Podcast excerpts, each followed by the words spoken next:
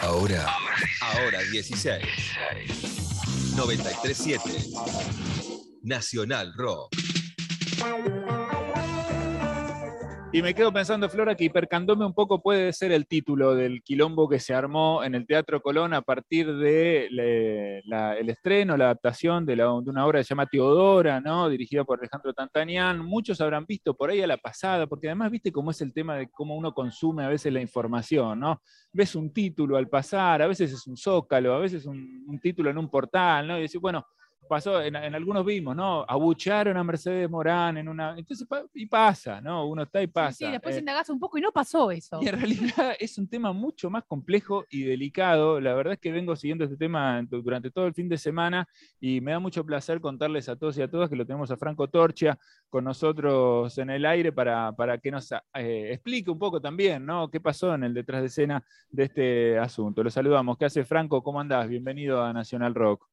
Eddie, Flora, DJ, gracias. Bueno, conozco, los conozco a los tres hace bastante, pero a vos, Eddie, vamos a aprovechar este momento eh, al aire para decir que nos conocemos desde la adolescencia. Desde la adolescencia. Eh, este, sí. ¿Somos barrio? Somos de La Plata, claro. Somos de La Plata, tenemos un montón de amigos queridos en, común, ¿no? Entonces nos, conocemos hace muchos años. Pero bueno, Franco tiene una relación muy especial con este programa porque efectivamente, ¿no? Con DJ también tiene, ah. tiene una cosa casi de padrino desde que nací me conoce. él, literal me cortó el cordón umbilical. Es verdad. bueno, y Flora también, se, yo no sabía que se conocían, pero bueno, me, lo supongo, ¿no? Algunas cosas de los medios o de alguna cosa. nos hemos cruzado, nos hemos cruzado al aire. Ha invitados, sí, de varios programas que, yo estuve. Es verdad. Y después nos hemos visto en lugares donde no estábamos sobrios, en cumpleaños, nos saludábamos levantando el pulgar como diciendo, no llego hasta ahí porque no, no estoy sobria, pero te quiero. Muy bien, bueno. toda, esa esa falta de sobriedad de la que habla Flora es la que llegó al Colón, ¿no? Eh, Exactamente. Eh, eh, esa, esa indecencia, para usar una palabra bien de la propuesta artística que Alejandro Tantañán quiso llevar al Teatro Colón. Yo les agradezco mucho esta comunicación quiero decir que yo estaba sin hablar y no por abonar el show off, sino porque hasta hace horas, honestamente, no podía creer que tuviésemos que hablar de algo que, claro, hasta hace horas era nada más que la queja de un sacerdote.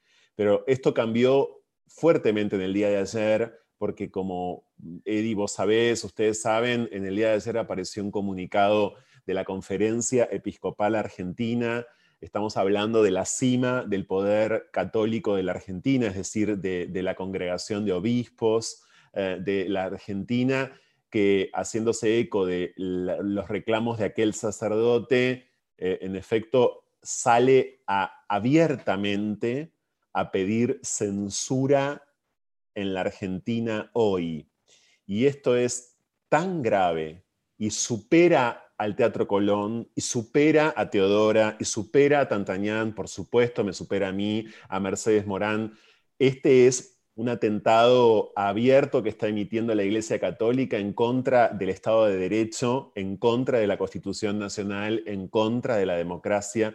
Estoy esperando, estoy esperando alguna autoridad, ya no importa de qué gobierno, qué quieren que les diga, que de algún modo se manifieste, porque yo hace, hacía mucho tiempo que no leía algo así. Cuando lo leí ayer dije, esto, esto cambió y, esto cobró una dimensión, insisto, que supera los episodios alrededor de Teodora, que si quieren ahora los repasamos. Pero me parece importante subrayar que la iglesia está abiertamente pidiendo censura a futuro, porque Teodora terminó, porque Teodora no se va a hacer más, porque eran nada más que cuatro funciones, así fue siempre.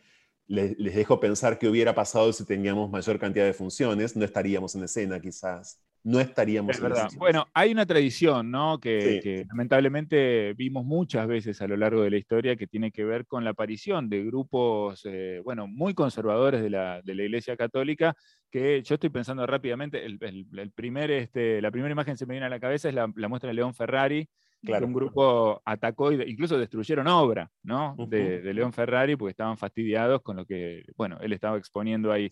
Pero bueno, hay un historial largo eh, de, este, de este tipo de acontecimientos y parece no, digamos, el, eh, digamos, el este poder de la iglesia parece no ceder, no querer ceder, ¿no? Esa disputa. Eh, es como ¿no? una, cosa como terca de no querer aflojarle a una, bueno, a una cosa que, los perturba profundamente, ¿no? Se ve. Pero aquello de, están haciendo de una manera rara, sí. Bueno, aquello que citás, Eddie, de León Ferrari fue en el año 2004, está muy bien recordarlo, pero también hay que decir que pasaron 17 años. Y estos 17 años no fueron cualquiera para la Argentina, son 17 años en este terreno de mucha transformación. Voy a dar el ejemplo más cercano en el tiempo. Vivimos en un país con aborto legal, hace poco, hace menos de un año, pero la Argentina tiene aborto legal, es un derecho. Matrimonio igualitario. Que eh, quiero decir, no es la Argentina en el 2004, pero evidentemente frente a ciertos resortes o frente a ciertas tensiones políticas, es la misma Argentina. Y eso eh, no solamente es preocupante, sino también es lo que a mí me, moviliza a, abandonar la negación que tenía a hablar públicamente de esto, porque vos lo decías también.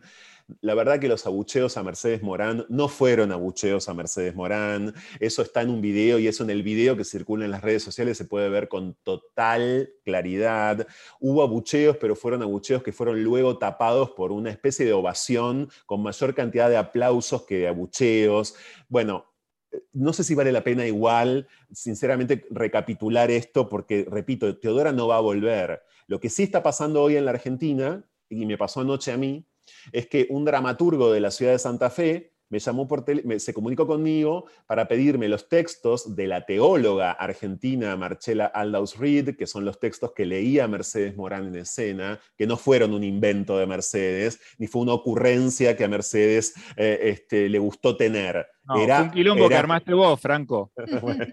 Eh, ok, eh, sí, es cierto. Eh, no, entonces, ese dramaturgo me dice, me gustaría para mi obra en Santa Fe, les doy este ejemplo, me parece que es lo que, lo que de verdad implica la gravedad del comunicado de la conferencia episcopal. Quiero hacer una obra, estoy preparando una obra, me decía este dramaturgo, y le quiero poner los mismos textos que ustedes usaron en el Colón. Sí, como no, te los paso. Ahora, ese dramaturgo, como tantos otros creadores, como tantas otras personas hoy en la Argentina, lo van a pensar tres o cuatro veces antes de hacerlo. Este es el efecto disciplinador que tiene lo que la conferencia se siente capacitada a salir a decir. Y quiero preguntarme públicamente por qué está capacitada para pedir censura, una vez más lo digo, sin que nadie la esté deteniendo en este momento sin que ni una sola autoridad política, ni del gobierno de la ciudad, ni del gobierno nacional, ni ningún referente político fuerte tampoco, porque no veía a uno solo. Eh, sí hay en las redes sociales, como ustedes saben, manifestaciones de artistas, de intelectuales, de escritores, de periodistas. Ahora, desde el poder nadie está poniéndole en este momento eh, las cosas en su lugar a la conferencia episcopal. Bueno, es la pregunta que me estoy haciendo y que me resulta preocupante y por la cual quebré el silencio y estoy hablando acá y entiendo que Alejandro Tantañán hará lo mismo. Eh, es, seguro que eso va a ser así, pero de todos modos es muy interesante también que, esto haya pasado y se pueda evidenciar, ¿no? Porque, sobre todo porque durante, digamos, unos días hubo como un disimulo de lo que había pasado, ¿no? Entonces es importante que quede bien claro qué es lo que, es lo que pasó y de alguna manera también evidenciar a partir de esto, esto que vos decías, Franco, ¿no? Cómo a veces la iglesia puede mover resorte del poder eh, de una manera no muy impune, eh, y, no tengo ninguna duda, yo trabajo estos temas, como vos sabés, Eddie, hace mucho tiempo, pero porque yo trabajo en radio diversidad sexual y porque trabajar diversidad sexual en la Argentina naturalmente es trabajar cultos y es trabajar, además de todos los cultos, encima y fundamentalmente a la Iglesia Católica, ¿no? Entonces, en la historia, pero también en el presente. por lo que la verdad es que eh, a mí me, no, no deja de sorprenderme, pero en este momento, además de la sorpresa, estoy tomado por la alarma. Me, resulta alarmante que haya circulando un comunicado que pide abiertamente, y disculpen la, la insistencia, que pide abiertamente censurar producción artística, pero también censurar una teología. Es una doble censura, porque es una censura que pide para que el Colón tenga en cuenta de ahora en más quién va a producir y cómo. Esto es inadmisible Y además de estar pidiendo censura respecto de la producción artística, está diciendo no debería circular con cierta fluidez una teología que nunca circuló en la Argentina. Es el equivalente a que un musulmán le diga a un judío, deja de leer la Torah o le queme la Torah en la cara. Estamos, e, es este el gesto. Esto es lo que hay que entender y que es de una gravedad, insisto, atroz eh, que ojalá redunde en, además, en, eh, bueno, eh, que redunde en quejas institucionales, en reclamos como, como realmente debe ocurrir. No puede pasarle a la Argentina de este tiempo histórico esto que le está pasando de ahora en más. Insisto, yo no estoy ya, ya, no estoy ni siquiera contratado por el Teatro Colón, mi trabajo terminó, el de Alejandro Tantanian también, el de toda la compañía también. Fuimos muy felices haciendo esto que hicimos y trabajamos con muchísima libertad y muy bien, eh, pero me preocupa por lo que sigue. Me preocupa muchísimo por lo que sigue, un montón. Total, eh, pienso también que incluso, digamos, las implicancias llegaron hasta el ministro, no es ministro, secretario de Cultura de, de, la Ciudad de Buenos Aires, que es Enrique Abogadro, que por segunda vez eh, según tengo memoria, también se enfrenta a una situación así, ¿no? Pasa con esto que pasó en el Colón y le había pasado un tiempo atrás, recuerdo, eh, en Arteba, ¿no? A partir de que se comió una torta en Artebao que tenía la imagen de Cristo. Realmente eh, eh, suena ridículo, pero mirá, ¿no? Eh, las cosas que pasan a partir de, estos pequeños detalles, cómo esto se puede, se puede ver y se puede evidenciar, ¿no? Presionar a un, a un secretario, o un ministro, un funcionario de, cualquier gobierno a partir de una decisión de poner, ¿no? En un espacio público una obra de este, de este, bueno, de este tono, también eh, es una forma de intentar eh, disciplinar ¿no? a, los que vengan atrás o a, las decisiones que se vayan a tomar en el futuro. Digo, ahí, ¿no? hay tiros apuntando para todos lados. No cabe ninguna duda de que las prácticas artísticas muchas veces tienen la capacidad también de ofender. Eso es indudable, en muchos casos forma parte además, claro, además en muchos casos, en muchos casos forma parte de la búsqueda artística misma, ¿no? En muchos casos. Lo cierto es que no fue nuestro caso, ahora siendo a la experiencia de Teodora, nosotros lo que tratamos de hacer es tomar un oratorio eh, eh, compuesto por Handel hace cuatro siglos, eh, y cuando Tantañana a mí me llama, me dice, necesito para hacer esto que tenga algún tipo de vinculación con el presente, porque si no, ¿para qué lo vamos a hacer?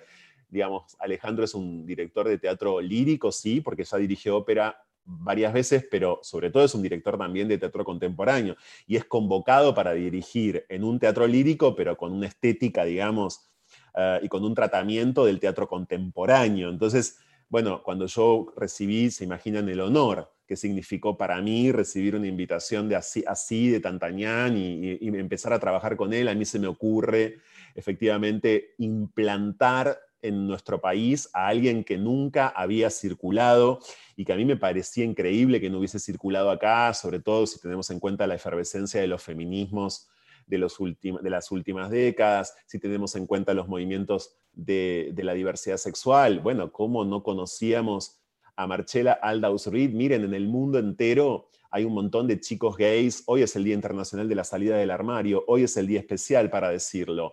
En el mundo entero hay un montón de chicas lesbianas, de chicos gays y de personas trans que la veneran que fueron católicos o que son incluso, no sé, protestantes o metodistas y que tienen derecho también a ejercer la fe porque a las identidades que denominamos disidencias se les arrebató también el derecho a tener su propia fe. Y esa es la obra de Marcella Aldous Reid. Una obra que lo que hace es instalar de vuelta la discusión alrededor de por qué, por qué ni siquiera tenés derecho a profesar un credo puntual siendo gay, lesbiana o, o una persona trans o bisexual o queer, etc. Entonces, eh, ese, ese derecho coartado, totalmente mitigado, es el que ella discutió. Y bueno, se tuvo que ir. No, es exactamente que se haya tenido que ir, pero tenía una vida muy conflictiva, Marcela, en la Argentina, eh, y había sido, por supuesto, expulsadísima de un sinfín de instancias académicas eh, en las que ella intentó estudiar, intentó convertirse en una teóloga mujer. Hoy eso es posible, pero hasta hace muy poco tiempo no era posible.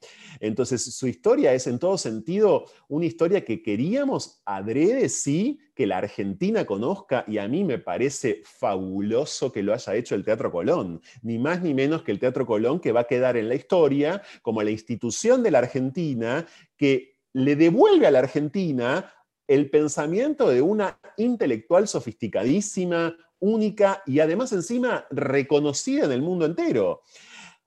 Esa intelectual provoca que la Iglesia Católica en la Argentina hoy, porque sabe de quién estoy hablando, porque la conferencia episcopal sabe de quién estoy hablando, la rechace de semejante manera. Entonces, lo que acaba, lo que acaba de ocurrir tiene un montón de implicancias. Una es más dramática que la otra, y, es por eso, una vez más lo digo, que estoy hablando, porque no, no podemos permitir de ninguna manera que, que exista esta especie de censura previa ahora, ¿no? Insisto, ¿qué puede, ¿qué puede, pasar si alguien quiere ir mañana al Teatro San Martín a presentar un proyecto, algún proyecto dramatúrgico para hacer en el San Martín o en el Cervantes o en el CCK o en tantos teatros de, las provincias, etcétera, si el antecedente es que ahora encima las teologías disidentes quedan manchadas de esta manera? No puede ocurrir. No puede ocurrir, no, realmente no puede ocurrir.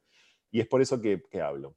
Me encanta, Franco, y te agradecemos muchísimo que, lo hagas con nosotros. Sabes que, te queremos y también te admiramos en este, en este trabajo que venís llevando adelante. Así que, bueno, me parece que está buenísimo que esto se pueda escuchar, que esto se pueda decir y que esto pueda circular, ¿no? Para desarticular justamente eh, estos resortes turbios de los, que, de los que Franco habla. Franco, querido, te mando un abrazo enorme. Muchísimas gracias por estar acá con nosotros y la, seguimos, ¿eh? la seguimos. Espero que Iglesia sí. Estado, asuntos separados, chicos. no nos olvidemos. Muy bien, gracias Franco. Franco Torcha con nosotros.